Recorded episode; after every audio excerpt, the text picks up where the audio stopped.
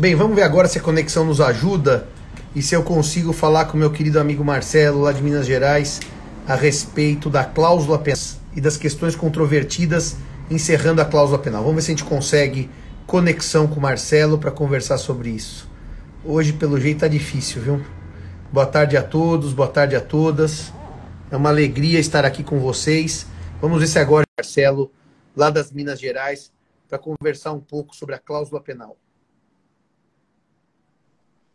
Marcelo, conectado este. Muito, muito boa tarde, professor Simão.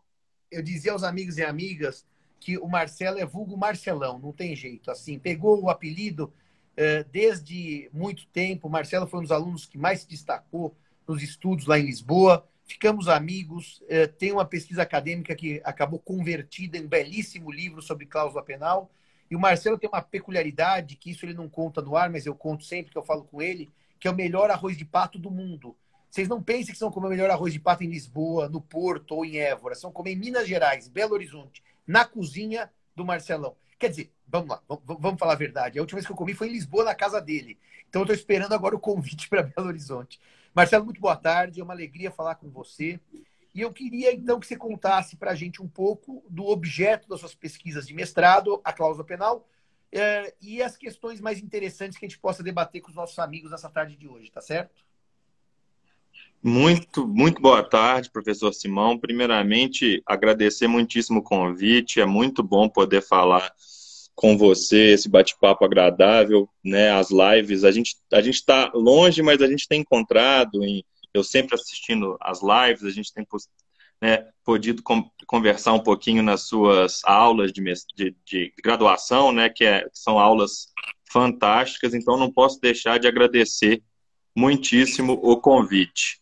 É, e, e, além disso, eu tenho que né, parabenizá-lo agora, um acadêmico da Academia Brasileira de Direito Civil, é, um imortal da Academia né, Brasileira de Direito Civil, parabéns, isso é fruto do, do seu trabalho, fruto do reconhecimento do grande jurista e do grande civilista que você é e que é uma inspiração para nós todos, né? É, como você disse, né, para aqueles amigos que não conhecem, já vi que o João Pedro está aí, já vi que a Bruna, minha, minha companheira, está aí, um beijo para ela também. É, meu meu, minha pesquisa foi exatamente sobre a cláusula penal e o sinal, né? Que, inclusive, não posso deixar de, de fazer o, de fazer a divulgação que culminou nesse livro aqui, muito é, que me deu muita satisfação e cuja apresentação é de ninguém mais, ninguém menos do que o professor Simão, me deu a, a honra de apresentar esse livro para a comunidade jurídica. E eu, durante os dois anos de, um abraço para o Biasi aí também, que está aqui. É, durante esses dois anos que eu fiquei em Lisboa fazendo né, o meu mestrado, fazendo as minhas pesquisas para o mestrado, é, o objeto que eu quis estudar é, foi exatamente a cláusula penal e o sinal, vamos aqui ficar um pouco mais na cláusula penal, mas que é, né, já desde logo a gente fazer aquela, aquela conceituação, é o pacto acessório, né, o negócio jurídico acessório há uma obrigação ou a um negócio jurídico é, unilateral é, cujo objetivo é exatamente pré-fixar as consequências da responsabilidade civil em caso de inadimplemento.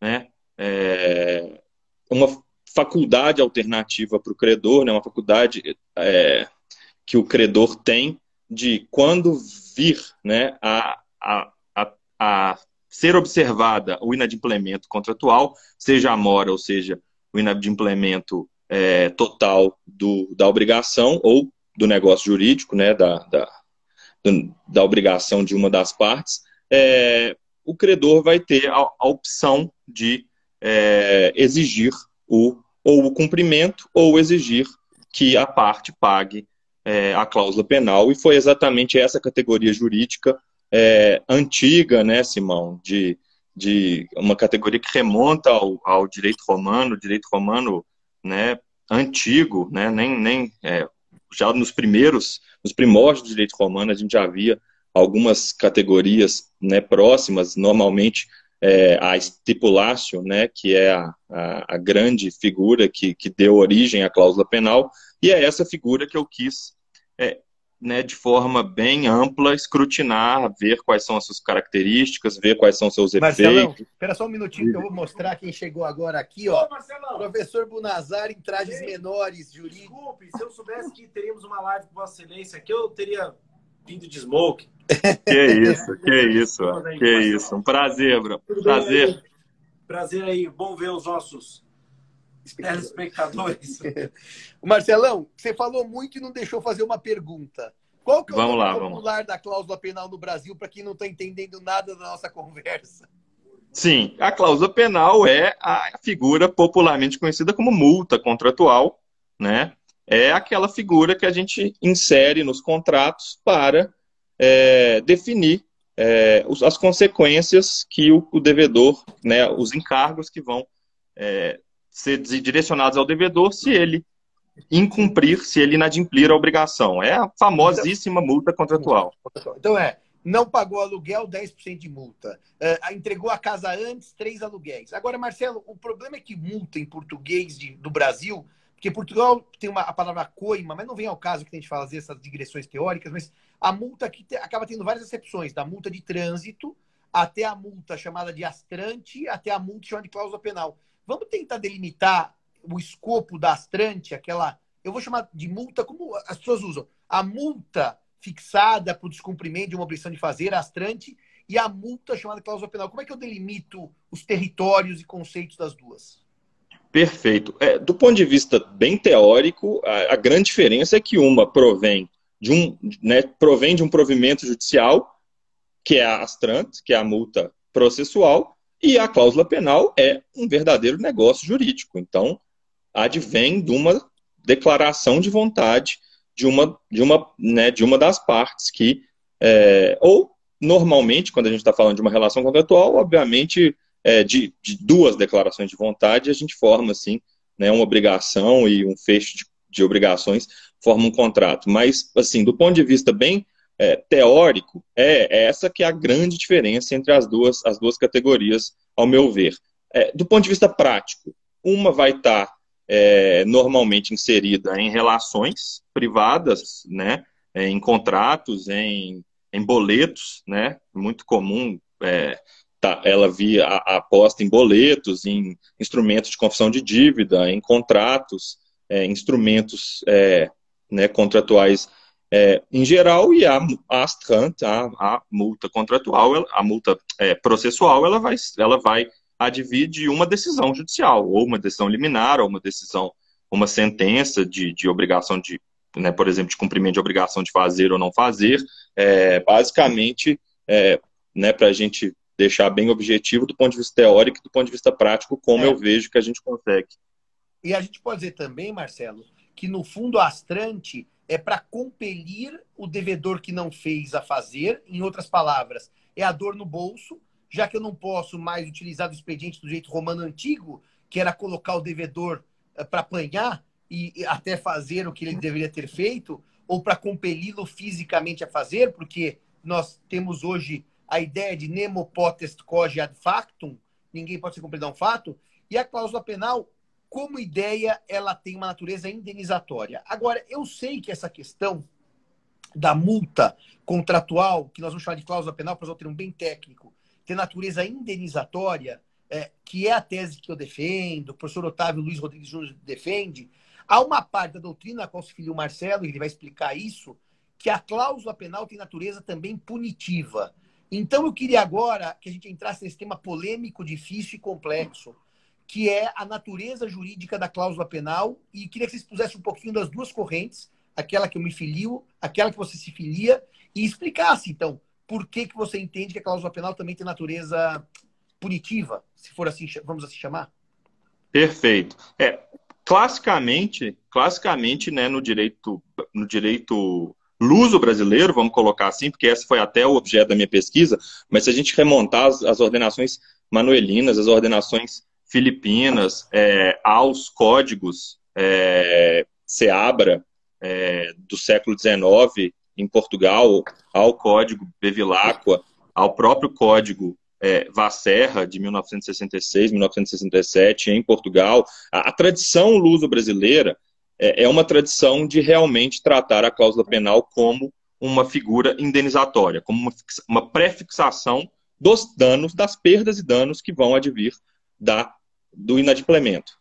Em suma, só para acabar essa primeira ideia, eu, ao invés de credor provar o prejuízo, o prejuízo está provado, olha como eu vou usar, pela vontade das partes. No fundo, há uma presunção absoluta de dano, o que livra o credor de um pesadíssimo fardo de provar e quantificar os prejuízos. Se, não, e se eles não ocorreram? Ocorreram por vontade das partes.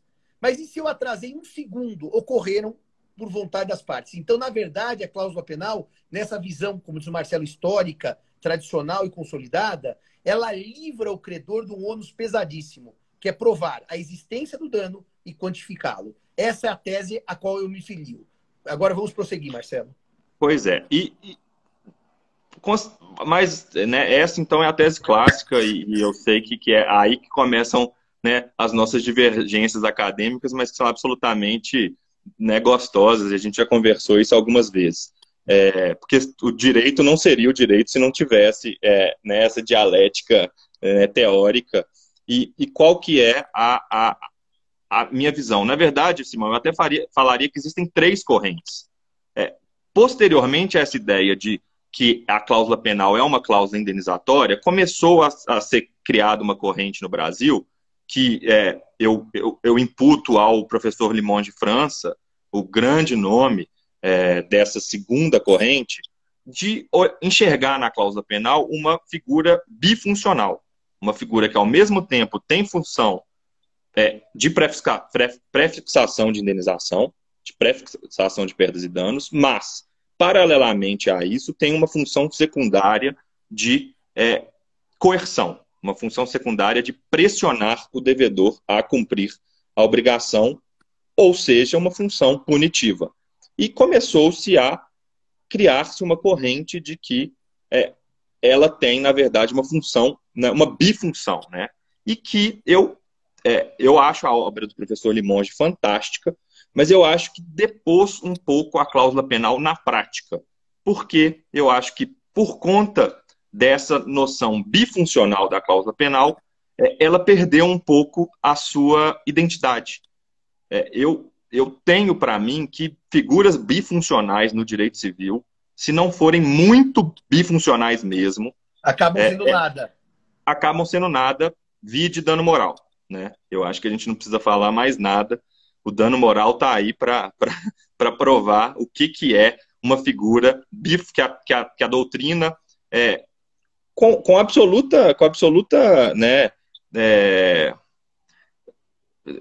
é, buscando né, aprimorar a figura, mas que muitas vezes a doutrina começa a encará-la como bifuncional e na hora da prática, na hora de efetivamente ser aplicada, ela perde, ela se desvirtua, ela duas coisas, é um, são duas coisas que não são nada no final das contas.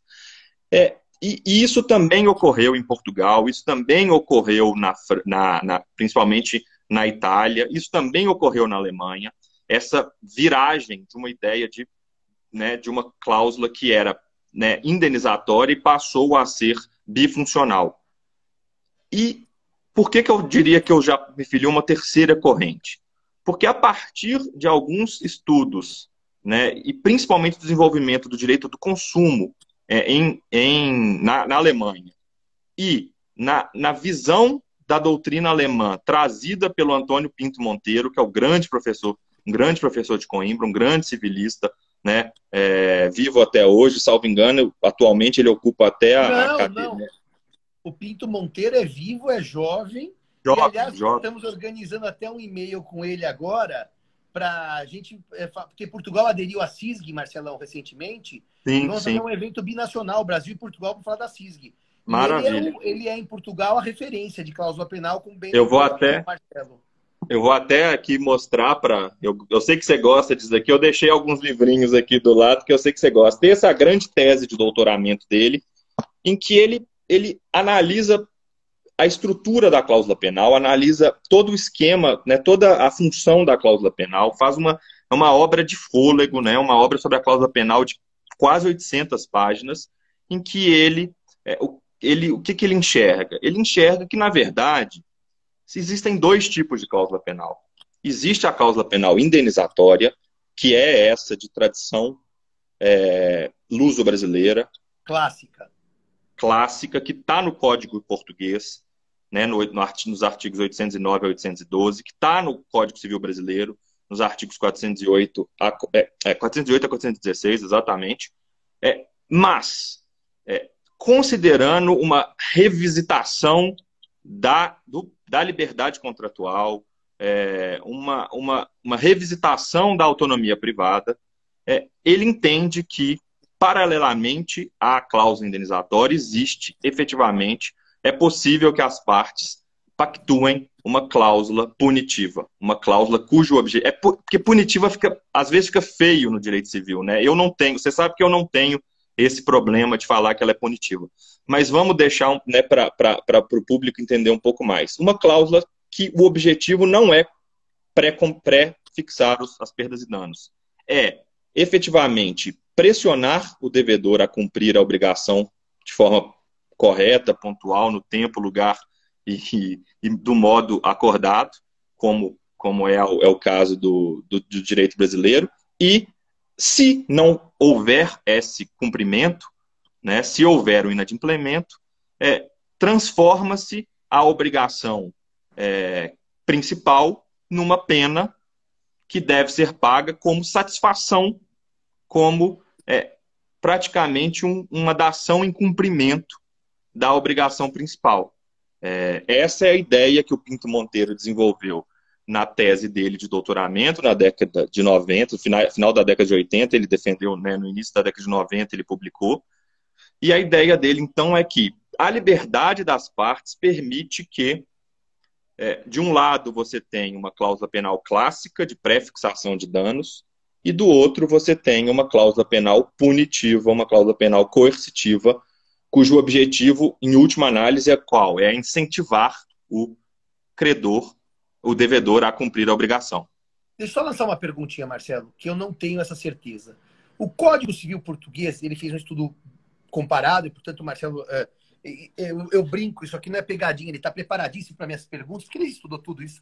Tem alguma regra como 412 da limitação da cláusula penal, valor da obrigação principal?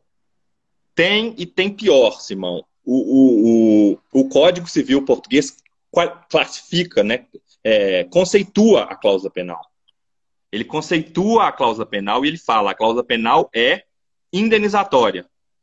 Hum, ele e fala tem, claramente. Fala claramente que é indenizatória no, no artigo 809. E no artigo 811 ele tem uma cláusula idêntica ao 412 nosso. Por quê? Porque é uma cláusula de tradição é, luso, lusófona, né? uma tradição luso-brasileira. É uma... da lusofonia. Mas eu ia te dizer isso porque, Marcelo, o seguinte se você lê a cláusula penal e lê com belíssima doutrina, não... aqui ele está com Pinto Monteiro e acabou o assunto. Então não preciso, não precisa, ele não precisa dizer assim, pedindo vênia para discordar, o debate é de alto nível.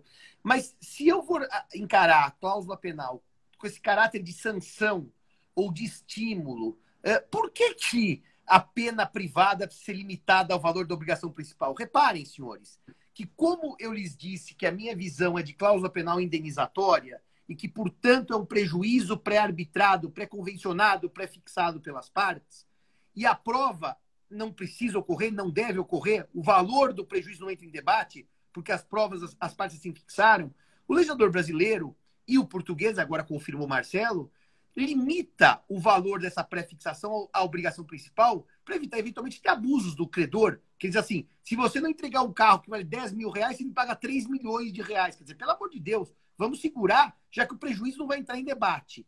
Agora, se a função é também punitiva, ou seja, você pode imaginar uma cláusula penal, é, é, que eu não admito, mas Pinto Monteiro admite, o Marcelo também admite, com uma função punitiva, qual que é a lógica de limitar a pena ao valor da obrigação principal? Pois é. é qual que é a construção, então, do professor Pinto Monteiro? O professor Pinto Monteiro, pegando, né, com base no, no Código Civil Português, que que, que qualifica e, que conceitua a cláusula penal, qual que é a saída dele? Quando as partes escolherem uma cláusula penal que ele chama de estrito senso, uma cláusula penal punitiva, as partes estão derrogando as regras do Código Civil. Ou seja, é, não... o professor Pinto Monteiro enxerga, agora está ficando mais clara a posição dele, que o que está disciplinado no código é a cláusula penal, como eu entendo. E essa tem lá todas as regras, inclusive de ordem pública. O valor não pode exceder ao valor da obrigação principal. Mas você está dizendo que se as partes derem um caráter punitivo, aquelas regras, inclusive as limitativas de valor, não teriam aplicação. O que me leva a te fazer, então, uma pergunta clara. Na dúvida, o juiz julga ela com a sua natureza indenizatória, que é a clássica, inclusive, segundo você diz, o Código Português define, e na ou na dúvida essa cláusula é punitiva. Imaginemos uma cláusula que não tenha clareza, aliás, muito comum. As partes normalmente não declaram, essa cláusula penal tem natureza tal. Isso quando faz advogado e faz bem feito. Eu te pergunto, Marcelo, indúbio pro. Indúbio, aí eu, aí eu vou pedir vênia para discordar do professor Pinto Monteiro. O professor Pinto Monteiro entende que indúbio pró cláusula penal estrito senso, cláusula penal punitiva. Eu, na minha, na minha dissertação, é, vou, vou dizer o contrário, vou dizer que é indúbio pró-indenizatória. Por quê? É a regra Porque, do código. Não, e, eu acho que vai além, Simão. É, se nula, nula, nula, nula pena sine lege. Ou nula pena sine pactum, que é o, que é, que é o, o né, a, a, revisitação da, desse brocado absolutamente fundamental né, para o direito em geral. Não acho que é um brocado de direito penal, é um direito de, de teoria geral, do, do, é um brocado de teoria geral do direito. Eu, eu vou trabalhar na minha, na minha dissertação a ideia de nula pena sine pactum. Se eu não expressamente disse que é uma cláusula penal punitiva, e aí as técnicas é isso, aí precisa de um advogado né, com, que sabe dessa discussão e que vai saber utilizar a técnica, na dúvida, o intérprete, o juiz, o árbitro, as partes, elas têm que entender que a cláusula é indenizatória. Então, no direito português, usar integralmente as regras do artigo, dos artigos 809 a 812 do, do Código Civil Português. Me parece mais lógico, já que a exceção é punir, já que a gente tem uma regra toda de indenização. Agora, eu, eu até segui nosso amigo João Pedro, que ele pergunta sobre a questão da jurisprudência. O João Pedro tem dado aulas em Brasília, tem se destacado aí em matéria de consumidor. A jurisprudência brasileira, Marcelo, tem seguido qual linha? Porque a linha do professor Limonge é, é uma linha mais antiga, claro. Aliás, é uma notinha muito carinhosa. Ele foi meu professor, porque eu li, estudei pelos manuais do professor Limonge. E eu trabalhei com ele no DCV, é, no Departamento de Civil, quando eu era. É isso mesmo. Mostra o livro assim de frente, Marcelão. Isso. O de frente, o de frente não, não tem nada. Não tem Deixa nada. eu abrir aqui. Tá, depois, depois eu vou mostrar para você. Eu não quero andar para não cair o sinal, mas eu tenho aqui, é, eu tenho aqui a, a obra dele. E o Limonge, é, o professor Limonge é um sujeito que eu tenho um carinho. E bom, agora eu começo a chorar. Vamos passar isso aqui, senão eu tô ficando velho. Mas um carinho assim enorme. Eu tenho histórias fantásticas. Um dia acho que eu vou fazer uma live, Simão e suas histórias com seus amigos juízes. Mas eu queria só fazer uma nota para você, para a gente não fugir da conversa. O professor Otávio Luiz, que tem um trabalho que é de esforço sobre o tema, afasta a natureza punitiva e trata como indenizatória. O professor Rosenwald admite a natureza punitiva. É, então, eu queria entender como é que a jurisprudência tem se comportado, já que a doutrina brasileira está dividida e com autores de peso dos dois lados. Isso aqui é briga de titãs. Como é que é, a jurisprudência tem encarado a tal natureza jurídica da cláusula penal no Brasil? Pô, aí a pergunta de, de um milhão de um milhão de dólares. É, é, primeiro, assim, né? O professor Otávio tem uma e, e, contemporâneos, né? Professor Otávio 2006, professor Nelson Rosenwald 2007, um na USP, outro na PUC São Paulo, duas escolas super tradicionais de, de, de direito civil, um orientado pelo professor é, Junqueira e outro pelo professor Renan Lotufo, ou seja, estamos aqui no alto nível do direito civil. O Otávio pelo Junqueira e o professor Rosenwald pelo Lotufo, sim? Pelo Lotufo, exatamente. Bancas complexas, puxadas, pesadas, são duas, dois trabalhos de, de, que marcam, marcam o direito brasileiro. Exatamente. E qual que é a grande diferença? Porque o professor Otávio reconhece a ideia da, da, da teoria dualista do direito, da, da cláusula penal. Só que o professor Otávio vai entender que 412 impede que no direito brasileiro seja aplicada a teoria da, da a, dualista a, a, é, existe, mas não pode ser aplicado. E o professor Rosenwald entende que o 412 não se aplica. E o que, que a jurisprudência tem falado? A jurisprudência vacila muito, os tribunais superiores é, é, com todo respeito, assim, isso é até chato de falar, porque eu, eu sou fã dos ministros da, da terceira e da quarta turma do STJ. Eu acho que são ministros. Eu, em regra, com julgamentos muito bem estruturados, com teses bem defendidas. Estou de acordo, estou de acordo. Mas eu acho que a jurisprudência no Brasil, em geral, sobre cláusula penal é muito vacilante. Existem alguns julgados, da, principalmente da ministra Nancy, que verificam que as cláusulas moratórias são cláusulas punitivas. Ela, ela expressamente reconhece uma função punitiva na cláusula moratória. É, existem alguns julgados é, reconhecendo é, um resquício de bifuncionalidade. A cláusula penal engano, teria. Marcelão, o ministro Salomão entende como a gente que é só indenizatória. Se não me engano, se eu não estou em erro, porque são muitas leituras que eu já fiz Sim. Exatamente. O ministro Salomão, é, é, é, é, eu acho que vai nesse mesmo termo, nesse mesmo ponto também. Acho que o ministro é, Paulo de Tarso Severino também. Muitos, muitos vão nessa linha de.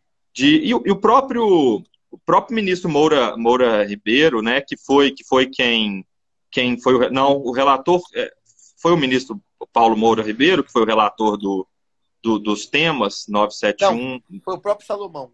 Salomão, é. O Salomão foi na linha, com certeza, de, de indenizatório. Mas é, é, muito vacilante, né? Obrigado pela pergunta pelo João, porque na, a jurisprudência é fundamental para gente, é, a gente entender o assunto. Eu fiz uma longa análise jurisprudencial na minha, na minha, na minha dissertação. Eu, eu fiz questão até de, no livro, se vocês pegarem o final do livro, eu cito todos os julgados que eu analisei de Portugal, é, é, do Brasil, foquei muito no Tribunal de São Paulo e no Tribunal de Minas Gerais. Minas Gerais por ser minha casa, São Paulo por ser o melhor tribunal do Brasil. Né? Não tem, ou, pelo menos né? ou pelo menos o maior. Se é melhor, eu agradeço a gentileza do resultado. Mas é, não, não tenho, não tenho, é, eu não tenho, né? É, eu, eu tenho essa impressão, assim. E, e, peguei muita jurisprudência do STJ, mas é muito vacilante. Mas, Marcelo, é, ela é... vamos, vamos, vamos abrir o coração. Ela é vacilante porque a doutrina é vacilante. Ó, vamos lá. Só uma notinha histórica rápida de um segundo. Quando o STJ resolveu inventar moda a partir da missa Nancy, na sucessão e na concorrência, indo contra 90% dos autores da doutrina, eu tinha que dizer que o STJ inventou moda, que estava errado, e o próprio ministro Noronha puxou uma divergência salutar, consolidou a jurisprudência depois de 2015, seguindo a lei. Aí eu posso dizer, poxa, o STJ criou confusão onde a doutrina majoritária não criava. Aqui a doutrina está dividida. E quando a doutrina Totalmente. se divide, a jurisprudência vai seguir cada hora ao sabor do vento. Então aqui realmente. Exatamente. Agora, eh, Marcelo, eh, você entende que toda aquela construção, 412, limite máximo da cláusula penal. 413, o juiz pode reduzir, mesmo dentro do limite máximo, se a obrigação tiver sido cumprida em parte, ou se da natureza. 416, a cláusula contratual que permite prova dos prejuízos excedentes. Eu estou construindo tudo aqui para te dizer o seguinte: nós podemos chegar num ponto de convergência, me parece, que a estrutura legal do Código Civil brasileiro é de cláusula penal indenizatória e não de cláusula penal punitiva. Então, o, o debate mudaria de figura. Se nós estipularmos uma cláusula, agora que vem, acho que a beleza da conversa, punitiva, dizendo: se você não fez, você paga tanto porque não fez e não porque meu prejuízo existiu.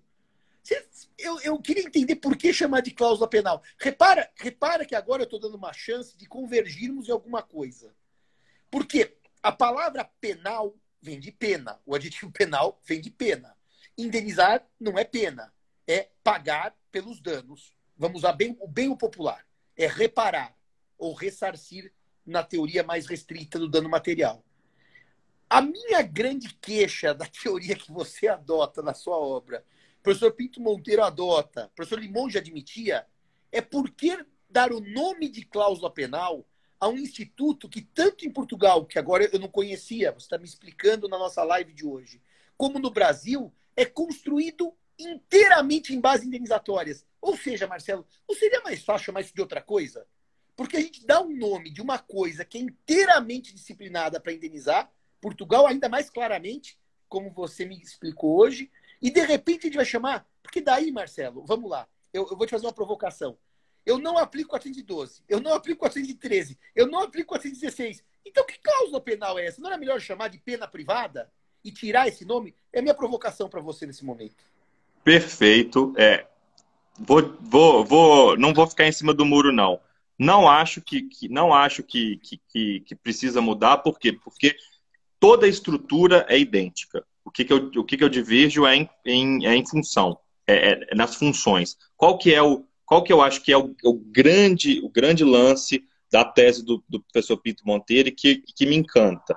É observar funções, é, é, é botar na mão, né, observar qual que é o interesse das partes envolvidas no negócio e, e funções. É, e, e, vou além. Eu não, eu não concordo com o professor Pinto Monteiro que você deve derrogar a, as regras do, do, do, Código Civil. Eu acho que você deve interpretar as regras do Código Civil quando possíveis, quando é, né, estiverem harmônicas dentro da intenção das partes. E aí, para mim, assim, o 412 é, é, então, é a discussão. Só, Marcelo, só para resumir, você entende, ao contrário do professor Pinto Monteiro, que a cláusula penal com a natureza punitiva terá sim aplicação, é, só para entender bem, para a gente agora evoluir o dos artigos de cláusula penal do Código Civil, seja no Brasil, seja em Portugal. Então agora você desenvolva. Mas daí agora surge o problema. Tem o 412 que é limitativo, tem o 413 que é revisional, tem o 416 que libera por contrato as partes a buscarem os prejuízos excedentes, fala claramente em prejuízo. Então, como é que eu concilio? Eu, eu, essa talvez seja a vexata question. Há uma cláusula penal punitiva com o 412, 413 e o 416. Bem, vamos lá. Vamos com o mais fácil. 416, é, não, não vejo problemas. Por quê? Porque o 416, quando eu colocar, eu necessariamente vou, né, se eu colocar uma, um pacto de, de, indenização suplementar, eu necessariamente vou estar falando de indenização. Então eu afasto. A, Ou eu seja, afasto. O 416 ele trata inteiro de indenização, não, não tem razão com punição. Ou seja, ele não dialoga com punição sob hipótese alguma. E foi, inclusive, aquele enunciado que eu propus no, no, no nas nossas, na nossa, nossa última CJF, que a gente conseguiu aprovar na comissão e que no plenário, infelizmente, a, a, o vacilo da jurisprudência e da doutrina na prática, né? Aquele dia foi a, o vacilo da jurisprudência e da doutrina na prática, né? Porque começou-se a discutir várias, várias tá bom, causas. Tá não, não, não, não, mas vamos para frente. Esse debate não tá. vai ter nada. E daí o que aconteceu, então, com o 412 e o 413, com essa natureza punitiva da cláusula penal? O 413 aplica-se igualmente. A cláusula penal é um punitiva ele é um redutor e o juiz pode reduzir indenização ou reduzir pena, de acordo com a natureza do negócio, de acordo com o cumprimento, se o juiz achar que a parte merece menos pena ou mais pena. Tá bom. Até aí, a, gente pode também chegar no consenso. E o 412? Então, uma pena privada que a lei limita. Pois é, 412 que eu acho que é também o, o, o, o artigo que não se aplica. Por quê? É, e aí foi o grande eu acho que foi a grande dificuldade da minha, da minha. Realmente é esse o ponto. 412 é o ponto. Por quê? Porque o Caio Mário, por exemplo, falava mal do 412. O Caio Mário falava o 412 é inócuo, mas não dava soluções. O próprio professor Nelson Rosenwald, na sua primeira, na sua primeira edição do livro, ele só tangencia, ele fala o 412 não, não se aplica porque é, porque né, ele não harmoniza com as regras de, de cláusula penal punitiva. Mas eu não, não é isso, tem que ser o contrário. Né? 412 é uma norma de ordem pública. Então, tá, eu tenho que pensar tá o contrário. no sistema desde 1916, com outra redação, mas está lá, praticamente idêntica. Para mim, o que, que é o problema do 412? Existem obrigações que não têm valor. Qual é o valor da obrigação de confidencialidade? Qual é o valor da obrigação de exclusividade? Qual é o valor da obrigação de não concorrência, de não solicitação?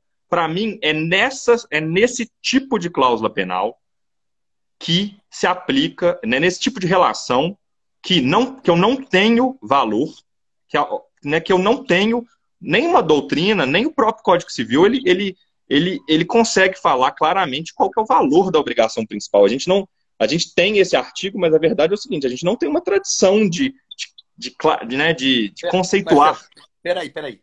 O Tartucci, presidente do nosso IBD Conte, como nós somos todos obedientes ao nosso presidente, vamos fazer uma saudação antes do Marcelão continuar. E que o Marcelão é especialista em cláusula penal, não tenho dúvida.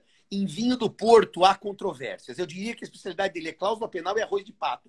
Mas se você quiser atribuir a ele o vinho do Porto, também segue a conversa. Obrigado por estar nos assistindo. O IBD Conte, que é o instituto que eu mais me orgulho de fazer parte do Brasil. Marcelão está com a gente na diretoria. Só fazer uma nota agora, porque não podemos deixar o Tartucci passar aqui sem um elogio ao nosso amigo Flávio Tartucci. Mas agora, desculpe. Então, você dizia que o 412 tem obrigações como confidencialidade, que se quer valor expressivo, eh, eh, express, eh, que consiga se expressar em valor econômico. É isso que quer dizer? É isso. E aí, é, as partes têm liberdade para definir que é uma indenização. Primeiro, desculpa, né, gente, mas é, Tartucci, um grande abraço para o nosso presidente grande amigo, um cara, né, um professor, autor civilista também de marca maior e que, que tanto nos inspira. Né, é um prazer né, você estar tá aqui assistindo, um grande abraço. É, mas voltando aqui então, é, eu acho que são nesses, nessas obrigações, essas obrigações, principalmente obrigações negativas, obrigações de fazer, mas principalmente nas obrigações de não fazer, que eu tenho um, uma, ali, aí que eu acho que é a minha janela de autonomia privada que eu tenho, para quê? Para, se eu quiser prefixar danos e falar que é dano, eu vou tranquilo, vou prefixar e vou falar, é, vai, ser, vai ser indenizatório. Mas é, eu não tenho como saber efetivamente qual que é o valor da obrigação principal, então por isso que eu acho que o artigo 412, principalmente nessas, nessas hipóteses, ele é inaplicável não é uma questão de, de, de derrogar, ele, ele, ele não se aplica porque eu não tenho como aplicar. Né? E aí, para mim, que é a grande, é a grande né, janela de oportunidades para as partes é, sentarem, né? Eu estou falando, né? O Simão sabe muito bem, mas eu acho que é bom falar com, com, os, com os, os ouvintes. Eu não estou falando de de relação de consumo, eu não estou falando da compra e venda do meu apartamento. Contratos paritários falando... e empresariais, eventualmente, ou civis, eu tô, tá bom. É, eu estou falando de contratos né, de, de bem, bem elaborados. As partes sentarem e falarem, vamos aqui definir, então, é, o prestador de serviço que vai limpar, é, esse é o exemplo que eu dou é, no, aqui na, na, dissertação e que eu, que eu dei também no artigo que eu publiquei na, na revista do nosso querido professor Fernando Araújo o, o, o prestador de serviço que vai limpar os, é, os tanques que produzem a Coca-Cola. Na hora que ele for limpar, ele invariavelmente vai ter acesso a pelo menos elementos da fórmula da Coca-Cola. Obviamente, a Coca-Cola vai querer botar uma cláusula penal de confidencialidade, eventualmente até de exclusividade. É, qual que é o valor da obrigação principal para eu aplicar o 412 e limitar a cláusula penal. Eu não consigo mensurar qual que é o valor da confidencialidade da fórmula da Coca-Cola. Eu vou botar uma cláusula penal de 5 milhões de reais, 10 milhões de reais. Se as partes que entenderem que isso é, é dano, que isso é indenizatório, as partes têm liberdade. Agora, me parece que vai ser mais vai ser mais uma, uma, uma, vai ser uma cláusula que vai, vai ser mais possível você simplesmente determinar uma pena, uma, um valor de satisfação do que efetivamente um valor de indenização. Marcelo, então agora cabe uma outra nota então.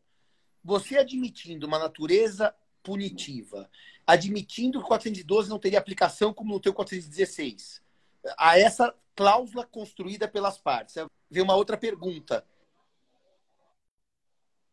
que seria a seguinte: há algum limite que o juiz pode impor à cláusula penal punitiva? Porque, como eu enxergo ela só como indenizatória, o limite está ex ante pela lei.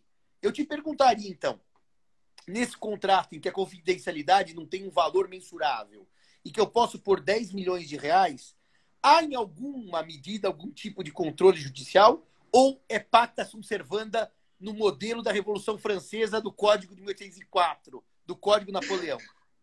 La Bouche de la Loire, né? O juiz simplesmente. É isso, Montesquieu. Não, há, há controle sim. O 413 aí se aplica totalmente, porque eu vou, eu vou observar a excessividade da cláusula penal, e aí eu acho que nesse ponto a gente vai convergir totalmente, porque eu lembro da sua palestra em, em Lisboa, é, é, em janeiro, na, na nosso último encontro presencial. Uma das, uma das dez do, do, de janeiro, né? Mas que você falou sobre a, a, a como o juiz deve interpretar a, a cláusula penal e, e, reduzir a cláusula penal nos negócios paritários, considerando o novo artigo 113, o novo artigo 121, 121A, eu acho que é o seguinte, tem, tem limite, só que o limite ele é muito mais um limite de atuação, porque aí, aí vem um, um, um parênteses. Cláusula penal é cláusula penal é negócio jurídico. Agora, a pena privada é um exercício de, é um exercício de direito. É, é, é, né, é, a, é o credor exercendo o seu direito é, sub, substan, né, subjetivo, seu direito. A, é potestativo, eu não, che, não chegaria a tanto, mas subjetivo. Vamos, não, é, é o credor exercendo seu direito subjetivo ao, ao crédito, à tutela do inadimplemento. Então, é, o controle é muito mais de exercício ou da ação do credor, da, de como o contrato é, se desenvolveu, de quais foram o, as movimentações de credor e devedor durante o contrato, do que efetivamente de valor. Eu acho que aí é, é ah. uma questão muito mais de exercício de controle. O 413, como abuso de. Né, é, é isso quer dizer, você deslocaria para o 87 para a figura do abuso de direito. Me parece que aí muda, uh, uh, não necessariamente a base teórica, porque o 413 tem um pouco de função social, tem um pouco de boa-fé, e, e, o 137 também tem a função econômica. Eu tô, eu tô de acordo que algum limite tem que ter, porque uma pena privada não pode ser uma pena absoluta. Professora uh, Valéria, o, o, professor Marcelo já respondeu que o 416, parágrafo único, não se aplica nem o 416 caput no debate da causa penal punitiva. Ela é puramente indenizatória. Portanto, nós já debatemos esse tema. Então, Marcelo, nós já estamos falando exatamente há 40 minutos. Eu gosto de acabar as lives com 45. Me diga uma coisa, em linhas gerais, se o Marcelo fosse o legislador e pudesse fazer alguma alteração no Código Penal, no Código Civil, em matéria de cláusula penal, você inseriria dispositivos para tratar da cláusula penal punitiva, ou dizendo mesmo assim, tais dispositivos não se aplicam se ela for punitiva? Eu queria entender, se você tivesse a caneta na mão e o Congresso favorável, se você daria alguma clareza a esse tema da cláusula penal punitiva nos artigos do Código Civil brasileiro. Eu daria, sim. Eu, eu reformaria o artigo 412 para falar que o artigo 412, e, e, foi, outra, foi outra proposta de enunciado que eu fiz, o artigo 412, para mim, é um artigo voltado para a cláusula compensatória. Nem para moratória ela não é. Ela é, ela é um. Ela é um, ele é um, um né, um, um artigo voltado para controlar a cláusula compensatória, pensando na cláusula compensatória exatamente na ideia de, de compensação de danos, e, portanto, a compensação de dano, o dano vai estar normalmente ligado ao valor da obrigação, ou pelo menos o valor do cumprimento da obrigação, porque o valor da obrigação é, é um pouco maior, né? É o valor, é o, é o, digamos assim, na verdade, eu acho que o 412 tem que ser o valor do incumprimento, porque vão entrar eventuais outros, podem entrar eventuais outros danos que, que não estão ligados necessariamente ao, valor da obrigação principal, mas que que estão ligados à obrigação em si. É, mas eu, eu eu não, eu não derrogaria o artigo 412, eu acho que o artigo 412 tem uma função absolutamente fundamental é, do ponto de vista estrutural. Eu não, eu, eu procurei na minha, na minha dissertação, é, eu poderia muito bem, com base isso, com base em né, nota de rodapé forte, Nelson Rosenwald, o próprio Pinto Monteiro falar, o 412 é, não se aplica, ou o próprio Caio Mário sempre falou, o 412 é um artigo inócuo, mas não adianta falar isso. Eu acho que o 412 é um artigo fundamental, mas eu objetivaria ele, eu falaria. É, a cláusula penal compensatória né, tem como limite o valor da obrigação principal. Tá bom. Então estamos de acordo que, Marcelo, para aplicar a teoria que você adere, o professor Pinto Monteiro adere, o ideal seria que o código tivesse alguma nota pelo menos de isso, se for isso, este aqui não se aplica. Porque realmente a construção do código como está dá a entender que nós seguimos a teoria clássica da natureza indenizatória. Olha, eu quero dizer que foi um enorme prazer esse nosso colóquio, esse nosso debate. Dizer que você não escapará de próximos, tá certo, Marcelo? E muito obrigado por ter feito estudos tão profundos e tão profícuos sobre a cláusula penal E eu debati com o Marcelão, podíamos até falar mais meia hora sobre isso, se ele devia ou não se manter em Portugal, voltar para o doutorado, que acho que é um tema também muito interessante dos estudos no exterior. E acho, Marcelo, que a gente pode fazer uma live, eu vou fazer uma live com o Cairala e com a Bruna sobre o mestrado e doutorado no Brasil. E eu queria fazer uma, uma live com você é, sobre Portugal. Vamos marcar isso. Eu vou ver se eu marco isso para ainda novembro. Eu gostaria de contar um pouco da vida do brasileiro no exterior, para desmistificar um pouco o paraíso ou o inferno, porque eu acho que há uma visão muito equivocada da vida em Portugal e muito equivocada do brasileiro em Portugal. Eu acho que seria legal a gente desmistificar que Portugal não é o Brasil na versão B, é outro país, é outra estrutura, é outra lógica. Vamos fazer isso, Marcelo. Vamos conversar Vamos. um pouco para esclarecer os nossos amigos um pouquinho sobre é, essa vida em Portugal, tá certo? Vamos sim, estou à disposição. Simão, muito obrigado, viu? Um grande abraço para você. Né? Estamos aqui saudosos de encontrar presencialmente. Ano que vem, espero que a gente consiga. Vamos, Marcelo, ano que vem nós vamos tirar o atraso. Nós vamos encontrar aqui em Portugal aos montes, porque esse isolamento social é contra a nossa natureza de primata. Somos todos chimpanzés, bonobos, orangotangos e gorilas, como diria o professor Araújo. Então, Marcelo, nós temos que realmente é, acabar com essa brincadeira logo para podermos nos abraçar, confraternizar e, quem sabe, finalmente sermos convidados para o arroz de pato em Belo Horizonte. Marcelo, beijo no coração, abração à Bruna e nos vemos um em breve numa nova live sobre ser estudante de mestrado em Lisboa. Vai ser esse o nosso só, tema. Só marcar que eu tô, que eu tô aqui à disposição. Um beijo a você, um beijo a todos que nos assistiram aí, muitos amigos. Nem dá para falar todo mundo, que foi muito legal aqui ver um monte de gente é, participando e tô aí à disposição. Só chamar que, que a gente a conversa. A live vai para o YouTube e a live vai também para o IGTV. Nos falamos, Marcelão. Um abraço no coração, viu? Até mais. Tchau, tchau. Até mais.